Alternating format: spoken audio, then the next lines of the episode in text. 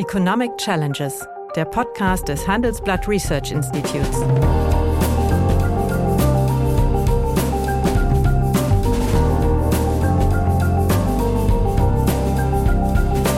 Bert Rürup, der Chefökonom des Handelsblatts, diskutiert mit Michael Hüter, dem Direktor des Instituts der deutschen Wirtschaft, wöchentlich aktuelle wirtschaftliche Herausforderungen. Für Deutschland wie für die Weltwirtschaft. Am Ende glaube ich, dass viele dieser, wenn sie da noch mehr gibt, Bürgermeister aus der AfD, auch relativ viele schnell scheitern werden. Man hat das Phänomen mit Five Star Movement gesehen in Italien, man hat es mit Podemos gesehen in Spanien. Das trägt in der Regel nicht weiter. Wir hatten ja schon mal vor langer, langer Zeit äh, ein ähnliches Problem, wo Deutschland Arbeitskräfte aus dem Ausland haben musste. Die Antwort darauf waren Betriebswohnungen. Wir reden zwar allgemein von 400.000 Wohnungen im Jahr, die sowieso nicht gebaut werden, aber äh, das Thema Wohnraumentwicklung und Zugang zu Wohnraum und auch durch Mischung von Gebieten ist ja eine ganz zentrale Herausforderung. Meines Erachtens ist die Debatte um äh, Ausländer, ja oder nein, ein bisschen vom Gutmenschentum getrieben und nicht von den ökonomischen positiven Effekten, die daraus eben auch für die deutsche Gesellschaft erwachsen kann.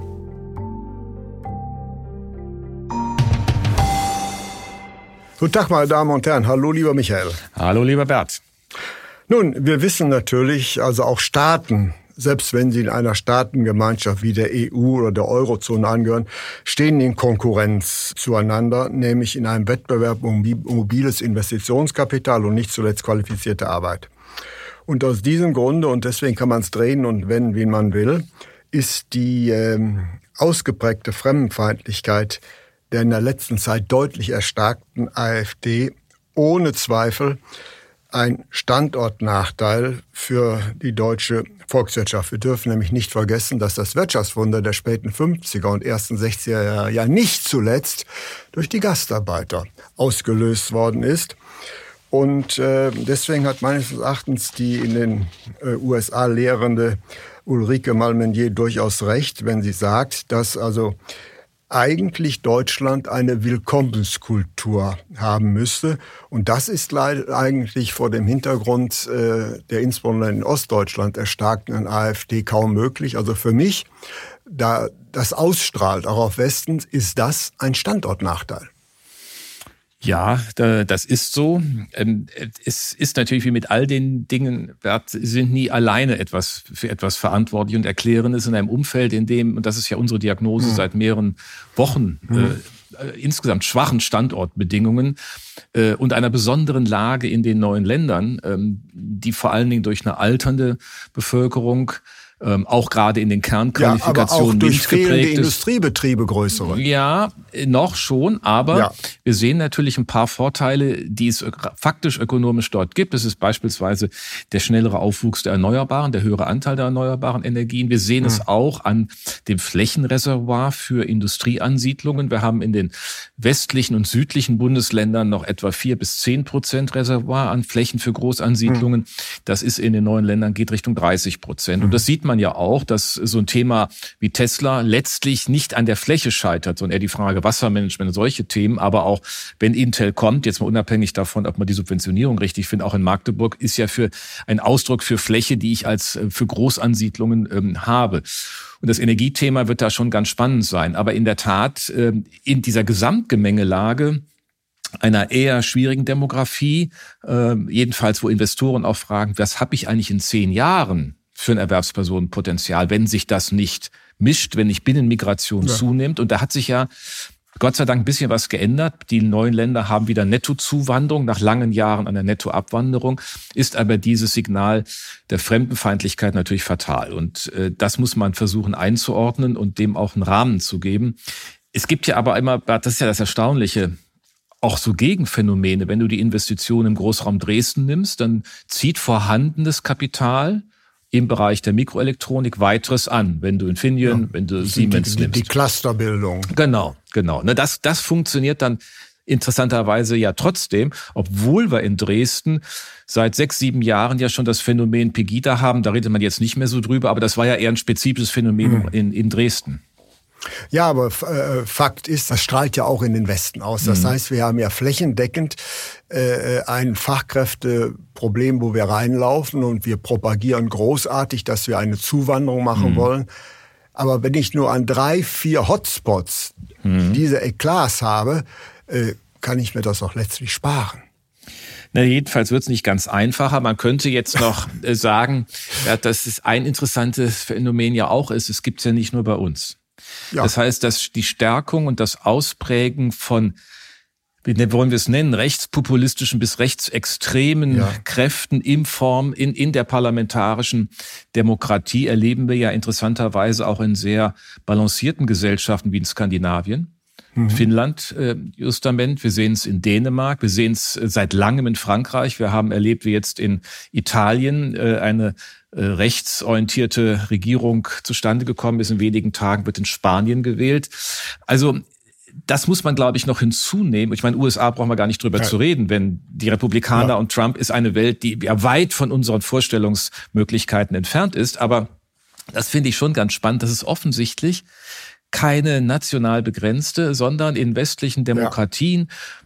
parallele Entwicklung gibt, die diesen, sagen wir mal, Skeptizismus der, der Demokratie der, der, gegenüber ist, stärken. Der ist zweifellos da, aber nun, äh, wir haben nun mal, wir sind nach wie vor ein großes, mhm. erfolgreiches äh, Industrieland. Wir brauchen qualifizierte Arbeitskräfte. Ja? Und deswegen versuchen wir ja x Green Cards Programme ja. Äh, äh, aufzulegen. Und äh, ich glaube, wir haben ohnehin schon gewisse Nachteile. Das ist schlicht unsere Sprache. Mhm. Die qualifizierten Fachkräfte, die wir haben wollen, können Englisch, aber uns spricht niemand Englisch oder relativ nur, nur begrenzt. Und deswegen glaube ich, ich bleibe dabei, also äh, diese Signale, die davon ausgehen, äh, werden alle Bemühungen auf eine massive Zuwanderung konterkarieren und da sind wir drauf angewiesen. Mhm. Da sind wir schlicht drauf angewiesen. Deswegen frage ich mich schon, wie könnte eine, sagen wir mal, Gegenoffensive aussehen oder wie könnte eine Politik sein, die das Bemühen um Zuwanderung flankiert. Also Frau Baerbock und Herr Heil Touren durch die Welt, mhm. um für den Standort Deutschland zu werben. Ja, und dann kommen also einige Pressenachrichten. Also ich halte das schon für ein äh, relevanteres Problem und das kann man nicht so wegschieben. Ja, ich gebe dir schon, schon recht, dass die Migrationspolitik natürlich darauf reagieren muss. Sie kann ja aber erst einmal reagieren mit wichtigen Beispielen. Denn wir können ja deutlich machen, dass die Entwicklung der letzten Jahre ohne die Einwanderung in unser Land von qualifizierten Fachkräften im sogenannten MINT-Bereich, also ganzen ja. Mathematik, äh, Informatik, Naturwissenschaften, ja. Technikbereich, gar nicht so möglich gewesen wäre. Wir haben da viele Analysen dazu, die zeigen, dass die Expansion dieses Bereichs geringer gewesen wäre, der ja ein Kern, du hast davon gesprochen, der deutschen Industrie ausmacht. Also wir haben ja ganz viel positive Beispiele wo Migration nach Deutschland und die Integration dieser äh, Menschen in unsere Wertschöpfungs- und gesellschaftlichen Strukturen ganz, ganz wichtig ist und das auch einfach belegt. Da mal die Augen für zu öffnen, ist, glaube ich, das eine. Das zweite ist, und das, da kann man manche natürlich auch verstehen, dass eine Migrationspolitik natürlich unterscheiden muss zwischen Fluchtmigration und Erwerbsmigration. Ja. Nach einer kurzen Unterbrechung geht es gleich weiter. Bleiben Sie dran. Sie leben Fairness, Kultur und Werte? Zeigen Sie Ihr Engagement als Arbeitgeber und werden Sie Teil der Fair Company Initiative. Mit der Fair Company Initiative zeichnet das Handelsblatt Unternehmen aus, die insbesondere Berufseinsteigern und Young Professionals ein faires, attraktives Arbeitsumfeld bieten. Zu den entscheidenden Werten gehören unter anderem das Engagement für Mitarbeitende, Diversity und Chancengleichheit, Nachhaltigkeit und gesellschaftliche Verantwortung. Erfahren Sie jetzt mehr unter faircompany.de. Und dieses immer so nach dem Motto, ja, die, die Fluchtmigration, das äh, war komisch bewertet. Der, das, das Asylrecht ist seit 30, seit 20 Jahren, nein, seit 30 Jahren, sorry, seit Mitte der 90er Jahre kamen die Debatten auf, damals, als, als es viele ähm, Aussiedler beispielsweise gab, auch aus, aus die Russland. Ostaussiedler in den genau, 90er Jahren. Genau, da kam die Debatte. Dann kamen immer wieder Debatten, wenn aus dem Mittelmeerraum, äh, Libyen, Syrien, äh, große Wellen kamen, ja. die wir heute noch sehen, das ist das Gegenbeispiel misslungener Integration, ja. das Stichwort der Clans in Berlin oder in einigen Ruhrgebietsstädten dieser Tage.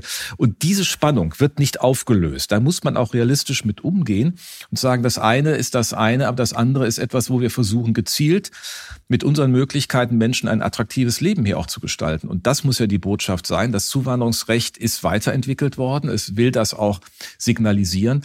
Aber gleichzeitig erleben die Menschen, da will ich dir mal ein Beispiel geben aus Thüringen, dass die Zuwanderung sie belastet. Und zwar nur belastet. Wenn in Thüringen beispielsweise das Land einer Kommune nur etwa 255 Euro pro Flüchtenden überweist, um den zu integrieren, heißt das schlicht und ergreifend, dass die Kommune ihr Geld umschichten muss zulasten der Einheimischen. Ja, ja. In Nordrhein-Westfalen zahlt das Land pro Geflüchteten über 1000 Euro an die Kommune, um das zu machen. Jetzt wird der Betrag in Thüringen ein bisschen aufgestockt auf etwa 300 Euro. Aber das ist aus meiner Sicht eine elementare Fehlentscheidung, dass man hier nicht weitergeht. Man muss die Kommunen ertüchtigen, dass sie es auch finanziell können, dass die Integration funktioniert. Wenn aber der Eindruck entsteht, eine Kommune muss Standardleistungen reduzieren, für ihre Bürger, dann ist ja erstmal nicht ganz unverständlich, dass die da eine Fragezeichen hinterstellen. Dass man deswegen AfD wählen muss, ist noch eine zweite Frage. Aber die erste mhm. Frage ist, dass das Menschen verunsichert. Und das gehört halt auch in diese Migrationspolitik mit hinein. Sie muss am Ende gemanagt werden. Und das wird sie halt nicht gut. Oder an vielen Stellen gut, dort wo Kommunen Möglichkeiten haben, wo Menschen sich einbringen. Aber der Staat als Ganzes, glaube ich, hängt an der Schwierigkeit, dass er sich diese, diese Differenzierung in Erwerbs- und Fluchtmigration ja. zu einfach macht und nicht richtig, richtig handelt. Äh, sagen wir, diese, sagen wir mal, analytisches Versagen oder die unzureichende mhm.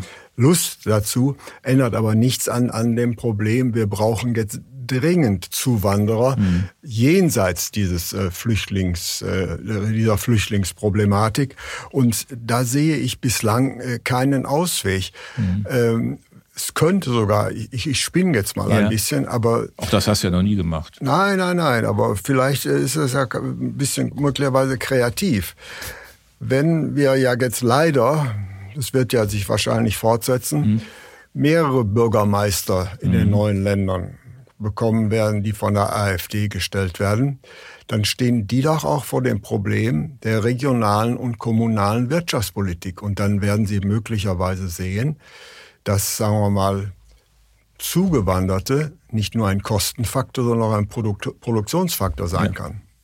Ja, das glaube ich auch. Das Erleben wird dann auch die Dinge verändern. Wir haben ja historisch immer wieder feststellen können, dass die, das größte Ausmaß an Fremdenfeindlichkeit dort herrschte, wo keine Fremden da waren. Sind, ja.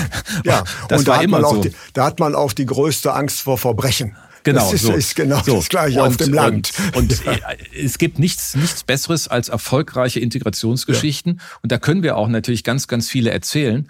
Und ähm, genau das wird auch für die Kommunen natürlich wichtig sein, denn das sind ja auch gerade in Thüringen ähm, haben wir ja eine schwierige kommunale Struktur. Wir haben keine wirklich großen Städte. Nehmen wir mal mhm. Thüringen jetzt als Beispiel. Das Gleiche gilt im Grunde auch für Brandenburg. Brandenburg muss sich mit Berlin zusammendenken. Und in Sachsen hat man immerhin mit Dresden und Leipzig und Chemnitz natürlich äh, ein größeres, äh, größeres Städtedreieck, mit dem man arbeiten kann. Aber ähm, insgesamt, glaube ich, ähm, muss in den Kommunen eine Strategie mit dem Land gemeinsam entwickelt werden. Das ist, glaube ich, das, was die Kommunen auch erkennen. Selbst wenn, ich nehme jetzt mal egal, was für ein Bürgermeister ja. oder Bürgermeisterin, die kommen schnell an die Grenzen, weil die finanziellen Möglichkeiten einfach sehr, sehr endlich sind in den, äh, gerade in den Strukturen. Und das müsste vom Land her anders begleitet werden. Am Ende glaube ich, dass viele dieser, wenn sie da noch mehr gibt, Bürgermeister aus der AfD, auch relativ viele schnell scheitern werden. Man hat das Phänomen mit, der, mit dem Five-Star-Movement gesehen in Italien, man hat es mit Podemos gesehen in Spanien. Ähm, das trägt in der Regel nicht weit. Man könnte jetzt äh, sozusagen von hinten durch die Brust ins Auge gedacht sagen, na ja, äh, sollen die mal ein paar ins Amt kommen, damit man sieht, dass sie auch nur mit Wasser kochen und nichts bewegen können. Äh, denn am Ende muss erfolgreiche Politik die Menschen überzeugen. Jetzt sind es nur Parolen. Parolen und natürlich immer von leichter von außen auf, äh, sagen wir mal, Missstände und sowas hinzuweisen, ja. als, als solche äh, zu lösen. Aber äh, so komisch es klingt, wir werden natürlich in den nächsten Jahren mehrere Bürgermeister, zumindest in Ostdeutschland, mhm. bekommen, die von der AfD gestellt werden. Aber es könnte dann durchaus sein, dass die dann durch die Umstände gezwungen sein werden, eine vernünftige Politik zu machen. Das hängt von ihren äh, Reflexionskapazitäten ab, ja. die sie haben oder von ihrer äh, schlichten Sicht auf die Welt. Wenn Sie eine schlichte Sicht auf die Welt haben, wird es nicht so kommen. Wenn da einige dabei sind, die reflexionsfähig sind, schon. Ähm, aber am Ende des Tages, die Probleme verschwinden ja nicht dadurch, dass man irgendjemanden wählt, sondern sie müssen ja gehandelt werden. Und äh, die Frage ist ja, ähm, wenn man, wir haben eben gesagt, was kann man, was kann sozusagen der Bund, was können die Länder tun? Die können ihre Kommunen anders ausstatten. Der Bund kann sicherlich äh, kluger darauf achten, wie Migrationspolitik gesteuert wird. Und dann muss er sich auch im Rahmen der Europäischen Union positionieren. Dass man jetzt einen Kompromiss gefunden hat, war doch dringend. Ähm, dass das jetzt von Polen und Ungarn in Frage gestellt wird, zeigt ja nur deren innenpolitische Struktur. Ne? Wir haben eben über andere Länder gesprochen. Mhm. Polen und Ungarn müsste man ja mit erwähnen. Da reden wir ja sogar von illiberalen Demokratien. Ja. Ich frage mich, warum die eigentlich noch Zuwanderung haben, äh, wenn sie denn welche haben. Abgesehen jetzt von äh, Fluchtmigration aus der Ukraine mhm. sind das ja überhaupt keine Gesellschaft mit Willkommenskultur. Und wenn ich mir deren Demografie anschaue, mit einer Geburtenrate, die noch deutlich niedriger ist als unsere, als, oder auch in den neuen Ländern, dann haben die natürlich noch mal ein ganz anderes Problem. Also am Ende wird es auch darum gehen, die Standortfaktoren insgesamt wieder in den Blick zu nehmen. Ich glaube, das muss auch immer unsere Botschaft sein. Wir reden ja immer segmenthaft. Wir reden jetzt heute ja. über das Thema, welche Bedrohung geht von einer AfD Politik äh, äh, in bestimmten oder den Signalen von AfD-Mehrheiten aus. Wir haben gesprochen über den, die Energiekosten, die im Vergleich zu den USA und China einfach den Standort hier belasten. Wir sind immer schon Hoch, Hochenergiekostenland gewesen, aber die Frage, wie weit trägt das? Und wenn man dann mal einen Strich drunter macht, muss eine Regierung, glaube ich, insgesamt sehen, dass sie eine, eigentlich eine Wachstumspolitik in der Breite aufsetzen muss. Und ja, aber Wachstumspolitik ist bei uns in letzter Zeit, aber in den nächsten Jahren auch eine erfolgreiche Zuwanderungspolitik. Genau, es ist ein Teil. Und dazu muss man natürlich bestimmte, sagen wir mal, Rahmenbedingungen ja. schaffen. Und es ist natürlich richtig, sagen wir mal, die Akzeptanz einer gezielten Zuwanderungspolitik wird natürlich auch von die, die von dir angesprochenen äh, Clankriminalität in den Ballungszentren äh, auch, sagen wir mal, desavouiert. Natürlich. Und vor allen Dingen wird sie dadurch desavouiert, dass bestimmte politische Kräfte so tun, als gäbe es das nicht. Ja. ja es gibt halt diese Phänomene und er kann ja nicht ja. sagen, sie gibt es nicht, nur weil es sie nicht geben darf. Also ne, ja. es kann nicht sein, was nicht sein soll. Dieser Spruch trägt natürlich nie in der Politik und das ist das Erstaunliche. Aber da, da haben wir diese Milieuunterschiede. Du kannst ja an vielen Stellen beobachten, dass äh, urbane Milieus äh, unfähig sind zu erkennen, dass es auch einen ländlichen Raum gibt. Und dass dieser ländliche Raum äh, in der Balance mit den Städten eigentlich die Geschichte ausmacht. In Hessen gab es jetzt gerade eine Studie des Berlin-Instituts, dass mehr Menschen wieder aus den Städten in die ländlichen Strukturen ziehen. Weil auch da die Wohnungen billiger sind. Weil das ist, weil auch die Infrastruktur man ja, ja auch erreicht, so ist es ja. nicht. ja. Und wenn du dir dann aber mal anschaust, dass wir selbst in Hessen ja in einigen Kommunen, das wird gar nicht so bundesweit wahrgenommen, im östlichen Teil des Bundeslandes auch eine lange Struktur haben mit eher rechts gewirkten politischen Kräften.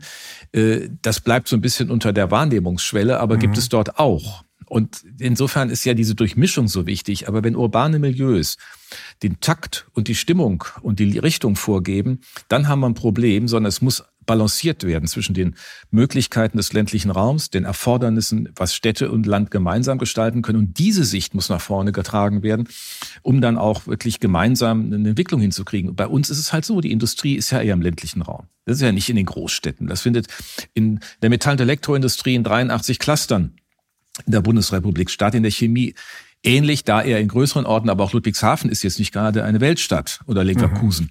Das heißt, äh, diese Verbindung von unterschiedlichen städtischen und ländlichen Strukturen muss auch von Seiten der Politik gesehen werden. Es gab ja mal in der letzten Bundesregierung diese Idee mit dem Heimatministerium. Das war mhm. natürlich eine bayerische Idee äh, mit dem Heimat, Heimat, habe ich jetzt Heimatmuseum gesagt. Ich glaube ja, Heimatpolitik, ähm, Heimat, aber kannst du mal sehen, kannst du mal sehen. Ministerium für Heimatpolitik sollte sogar eingerichtet werden. Genau, genau. Das hieß, heißt ja, glaube ich, immer noch für äh, Heimat. Aber die Frage ist, was folgt da eigentlich raus? Im Grunde ist das etwas, wo wir auch als Ökonomen äh, nicht immer so gut lieferfähig sind. Stichwort Regionalpolitik, Regionalanalyse. Ja. Denn letztlich musst du ja mit normativen Konzepten rangehen. Was ist notwendig? Was hilft? Äh, empirisch kann man da eine Menge machen, aber das gehört natürlich sehr viel mehr in den Mittelpunkt. Nach einer kurzen Unterbrechung geht es gleich weiter. Bleiben Sie dran. Wie navigieren Deutschlands Top-Vorständinnen durch die aktuell schwierigen Zeiten? Hören Sie es selbst bei der Female All-Star Boardroom Session am 14. Mai. Mit dabei Maria Ferraro von Siemens Energy, Viktoria Osatnek von E.ON, Sopna Suri von RWE Generation und Antje von Dewitz von Vaude. Wir sprechen mit Ihnen über die Stärkung der Wirtschaft, das politische Klima und die geopolitischen Krisen. Seien Sie dabei, femaleallstarboard.de. Ja, und es gehört meines Erachtens auch dazu, dass eigentlich wir mal äh, hinweisen, dass, sagen wir mal, die Zuwanderung in den 60er Jahren und auch die im letzten Jahrzehnt, mhm. das war ja für die Bundesrepublik Deutschland ein warmer Regen. Das heißt, die goldenen Jahre des letzten Jahrzehnts sind ja nicht zuletzt durch die massive Zuwanderung aus der EU gelöst mhm. worden, ausgelöst worden durch Fachkräfte. Das heißt also, hier müsste man eigentlich auch mehr sagen, dass vieles unserer, dass ein Teil, große mhm. Teile mhm. Unseres Wohlstandes eben auf der Zuwanderung basieren. Das heißt, in die in der Summe eigentlich ein Gewinn für das Land waren. Natürlich, natürlich. Es gab dann immer diese Randerscheinung. Wir haben eben drüber gesprochen, ja. aber in der Summe ja. Das Land hat sich natürlich auch lange schwer getan, überhaupt sich als Einwanderungsland zu sehen. Das muss man natürlich auch ja. äh, erinnern. Ich meine, wenn man sich klar macht, dass die äh, das, was wir später Gastarbeiter genannt haben, im Januar 56 begonnen hat. Ja, ja. das war mit dem ersten Anwerbeabkommen damals mit Italien. Damals sprach man noch von Fremdarbeitern genau. in Erinnerung an 15 Jahre zuvor. So ähnlich, ja. Aber ich finde das schon faszinierend, dass das im Grunde ein Jahrzehnt nach dem Ende dieses äh, dieses Zivilisationsbruchs des, des Zweiten Weltkrieges möglich war, dass Deutschland faktisch Zuwanderungsland wurde, weil äh, die, die, die, die Zuwanderung der Flücht, Geflüchteten aus, dem, aus, aus den Ostgebieten war integriert, Kapital war knapp, also brauchte man ergänzende Arbeitskräfte und das war das, was Ludwig Erhard auch dann, der das ja in die Hand genommen hat, auch, auch befördert hat. Und dann ist in den 70er, vor allem in den 80er Jahren, 73 der Anwerbestopp, in 80er und 90er Jahren eigentlich eine völlig unehrliche Migrationspolitik betrieben worden, weil die Überschrift war, wir sind kein Einwanderungsland. Ja. Das war ja die, äh, die Intonation, ähm, insbesondere auch von die Union, die das damals zu verantworten hatte, die SPD, die auch nicht wusste, was er ja. eigentlich damit zu tun hatte.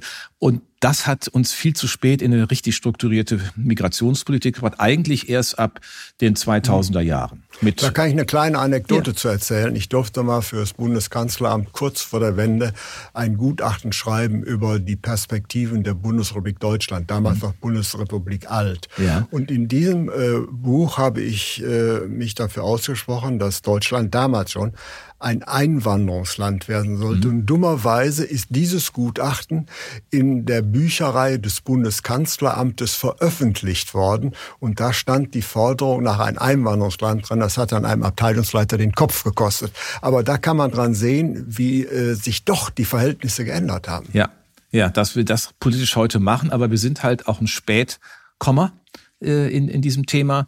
Äh, mhm. wobei ja interessant ist, wenn man immer das, was Kanada immer als Vergleich genommen wird, Kanada sich ein Stück aus der anderen Richtung bewegt. Also wir haben immer festgestellt, Kanada hat, hat ein sehr offenes, punktebasiertes äh, Zuwanderungsrecht, ja. also angebotsorientiert. Wenn da ein guter kommt mit Qualifikationen, die werden bewertet, dann kann der kommen. Ja. Und wir hatten immer sehr für auch der ganzen jetzigen Debatte übrigens immer noch nachfrageorientiert. Also wir brauchen das und die sollen kommen. Jetzt haben wir das ein ja. bisschen geöffnet. Wenn einer eine gute Bildung hat, entsprechende Sprachen und, Kultur, ja. dann kann er kommen das ist schon eine andere Welt, das muss man sich auch klar machen. Dann muss man aber genau das, was du ganz am Anfang gesagt hast, auch hinbekommen, nämlich einer realistischen Willkommenskultur. Nicht, dass wir ja. gleich Partys feiern, sondern dass wir sagen, wir bieten Chancen, wir bieten Möglichkeiten, sich hier zu integrieren. Und dann sind wir bei einem anderen Thema, Bert, was bei der ganzen Frage nie wirklich mitdiskutiert wird. Wie entwickeln wir eigentlich den Wohnraum?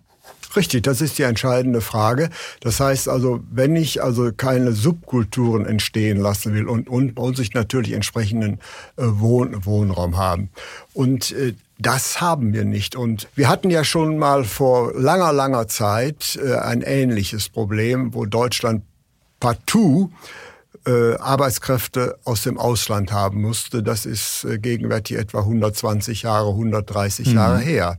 Und die Antwort darauf waren Betriebswohnungen. Ja. Das ist, diese Idee ist völlig aus der Welt. Ja, man, die kommt jetzt langsam. Es gibt ja, so erste aber, aber Zuckungen. Sie, ja, sie, ja, muss, sie müsste ja, eigentlich wiederkommen. Und darüber müsste man eigentlich mal diskutieren. Das würde sehr viel auch entspannen. Ja. Das ist das war ja so eine Welle, wo die Unternehmen gesagt haben, sie wollen sich solche Kapitalbestände nicht ans Bein binden. Ja, das ja. war natürlich, kann man sehen. Und was du ansprichst, ist ja im Grunde die, die Einwanderung ins Ruhrgebiet im Wesentlichen gewesen Richtig. und in die Industriegebiete Sachsens ja. noch äh, und Thüringens in dem äh, nach der Reichs Wiedervereinigung. Ähm, das waren viele aus den damaligen deutschen östlichen Provinzen, aus den ursprünglich, mhm. was dann später Polen wurde und so weiter. Da haben wir diese Zuwanderung gehabt. Interessanterweise bei der Gastarbeitermigration, ähm, Bert, gab es diese Frage auch nie. Das ist immer ignoriert ja. worden, weil man gesagt hat, die sollen alleine kommen, diese Familie soll zu Hause bleiben. Und es gibt dazu eine schöne und Geschichte. Die sollen dann auch wieder nach fünf Jahren Genau, gehen. die sollten eigentlich zurück. Als Gustav Heinemann, ich weiß nicht, ob ich es in der Runde schon mal erzählt habe, aber ich finde es trotzdem immer wieder erhellend. Gustav Heinemann wurde Bundespräsident, dann machte er eine Reise durch die Länder, wie das immer so üblich ist, am Anfang einer Amtszeit und kam nach Nordrhein-Westfalen, besuchte Köln und hatte den Wunsch, er wollte sich doch mal ein ein, äh, anschauen, wo die Gastarbeiter wohnen. Da ist er fast mhm. hinten die Treppe runtergefallen. So schrecklich müssen die Zustände gewesen sein, hat gemeint, das ist doch nicht so wie vereinbart. Denn später war es dann tatsächlich so, dass eigentlich die Arbeitgeber auch und die Kommunen gefordert waren, angemessen Wohnraum bereitzustellen. Und mhm. diese Diskussion wird im Augenblick nicht verknüpft. Wir reden zwar allgemein Richtig. von 400.000 Wohnungen im Jahr, die sowieso nicht gebaut werden, weil wir in einer völlig anderen Situation der Immobilienbranche sind. Aber äh, das Thema Wohnraumentwicklung und Zugang zu Wohnraum und auch durch Mischung von Gebieten ist ja eine ganz zentrale Herausforderung. Sonst habe ich die wieder, wie du sagst, in bestimmten äh, Stadtteilen, habe eine Bündelung und habe im Grunde dann auch eine, ähm, eine Segregation in den Kommunen. Das ja. kann man die in den USA wunderbar anschauen, äh, aus anderen Gründen, wo dort die Schwarzen wohnen und dann äh, die, die Black Americans und die, dann wohnen da äh, mhm. die weißen Amerikaner oder die, äh, die aus anderen, die aus Im Asien Ruhrgebiet, gekommen sind. Im Ruhrgebiet sehen wir das auch und die Besitzer dieser Häuser äh, wohnen in Sylt.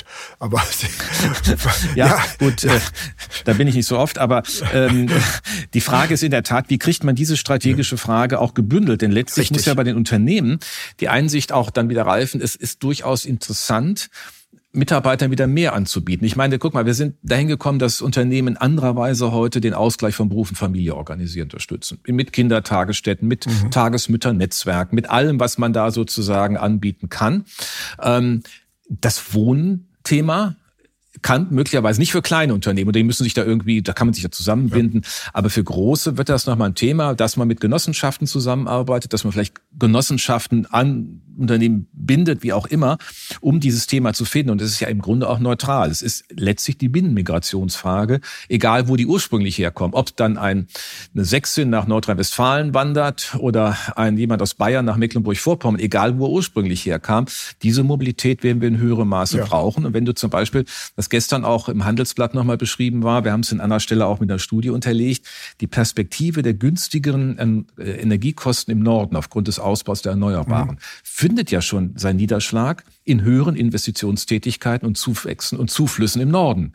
Das heißt also, habe ich denn eigentlich auch die Möglichkeit, die Menschen dahin zu bringen?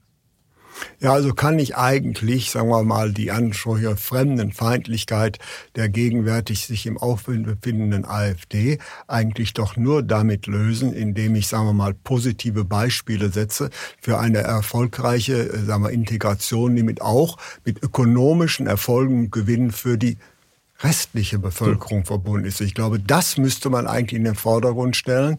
Und äh, meines Erachtens ist die Debatte um äh, Ausländer, ja oder nein, äh, ein bisschen, sagen wir mal, zu vom Gutmenschentum getrieben und nicht von den ökonomischen positiven Effekten, die daraus eben auch für die deutsche Gesellschaft erwachsen kann stimme dir völlig zu und vielleicht zum Schluss nochmal unserer Diskussion heute der Hinweis, aber das darf natürlich auch nicht eine reine zweckorientierte Zuwanderung Nein. sein. Denn äh, das sagen ja manche, naja gut, wenn bei uns die Erwerbsbevölkerung, die autonome, die originäre äh, ja. schrumpft aufgrund der, des Pillenknicks vor äh, 60 ja. Jahren, äh, naja gut, dann haben wir dann die passgenaue Zuwanderung. Also das klingt immer nach dem Motto, äh, den, den Dreck, den wir nicht machen wollen, machen dann die, die kommen. Das ja, kann natürlich was auch... Was natürlich unsinnig ist, dass es kaum noch Länder gibt, die einen Geburtenüberschuss haben. Exakt, das ist ja immer auch mein Punkt. Das muss man ja zusätzlich sehen und das schärft ja dein Argument ja. mit der Willkommenskultur. Wir haben ja in der gesamten nördlichen Hemisphäre Verknappung letztlich. Ja. Wir haben überall die gleiche Entwicklung der alten Quotienten und der Jugendquotienten. Die alten Quotienten steigen, die Jugendquotienten sinken unterschiedlicher Art, aber das ist überall das Gleiche. Ja. Das heißt, irgendwie äh, sind wir im Wettbewerb um die gleichen Arbeitskräfte und deswegen geht es nicht um die Frage, machen die hier irgendwas, was wir nicht machen wollen, sondern sie wollen integriert werden. Und ein guter Punkt wäre, wenn wir selbst auch noch ein bisschen mehr täten. Unser Arbeitszeitthema, was wir verschiedentlich angesprochen haben, darf natürlich heute nicht unerwähnt bleiben. Ja, vielen herzlichen Dank. Das war dann ein versöhnendes Schlusswort. Herzlichen Dank. Danke dir. Ja, auf Bitten der Geschäftsführung, meine Damen und Herren, möchte ich Sie noch auf eine Sonderaktion hinweisen, nämlich vom 3.7. bis zum 31.8. läuft eine Summer Special Kampagne und ein Gewinnspiel. In dieser Zeit können Sie statt vier Wochen jetzt für sechs Wochen das digitale Handelsblatt für einen Euro äh, beziehen und zusätzlich werden unter allen Teilnehmern zehn Amazon-Gutscheine im Wert von 500 Euro verlost. Und äh, ich sollte Sie darauf hinweisen, sich dieses Sondersommerangebot einmal anzusehen und zwar unter www.handelsblatt.com slash summer special. Vielen herzlichen Dank. Ich hoffe, Sie besuchen diese Seite intensiv. Liebe Hörerinnen und Hörer, wenn Sie Lob, Kritik oder Themenwünsche haben, dann schreiben Sie uns doch gerne oder schicken Sie uns eine Sprachnachricht an chefökonom@handelsblatt-research.com. Die Adresse finden Sie auch in der Folgenbeschreibung.